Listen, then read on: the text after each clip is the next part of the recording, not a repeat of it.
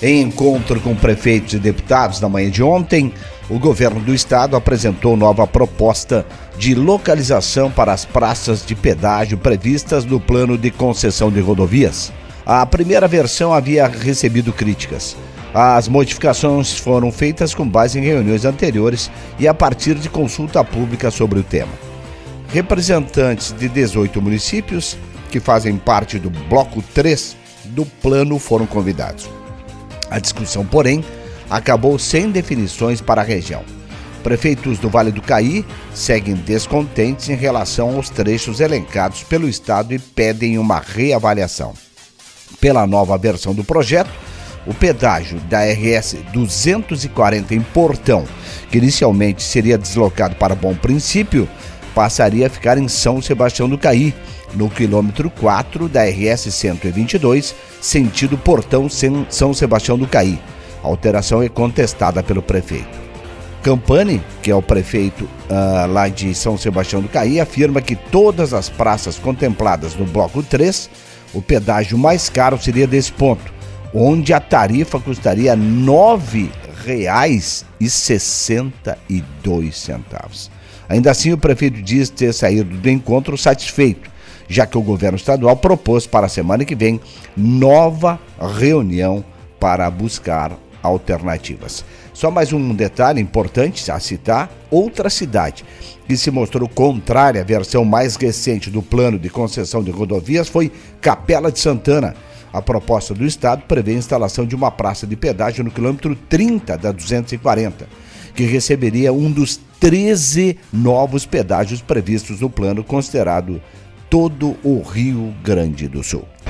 Giro 88. E a partir das 10 horas desta quinta-feira estará disponível a consulta do quinto lote de restituição do Imposto de Renda 2021. Segundo a Receita Federal, o pagamento para 358.162 contribuintes será feito por meio de crédito bancário no dia 30 deste mês na conta indicada na declaração, no valor total de 562 milhões de reais. Para saber se a declaração foi liberada, o contribuinte deverá acessar a página da Receita Federal, que é gov.br barra Receita Federal. Do valor total a ser depositado, 200 milhões 372 mil 33 reais e 20 centavos são para contribuintes que têm prioridade ah, legal, como 4.955 contribuintes idosos acima de 80 anos. 47.465 contribuintes entre 60 e 79 anos. Outros quase 5 mil contribuintes com alguma deficiência física ou mental ou moléstia grave e mais de 19 mil cuja maior fonte de renda seja o magistério. Então dá uma consultada. Se ainda não recebeu a sua restituição do imposto de renda, logo mais 10 da manhã desta quinta-feira estará liberada. Giro 88. Bom, vamos lá conferindo então o futebol. Taça Libertadores.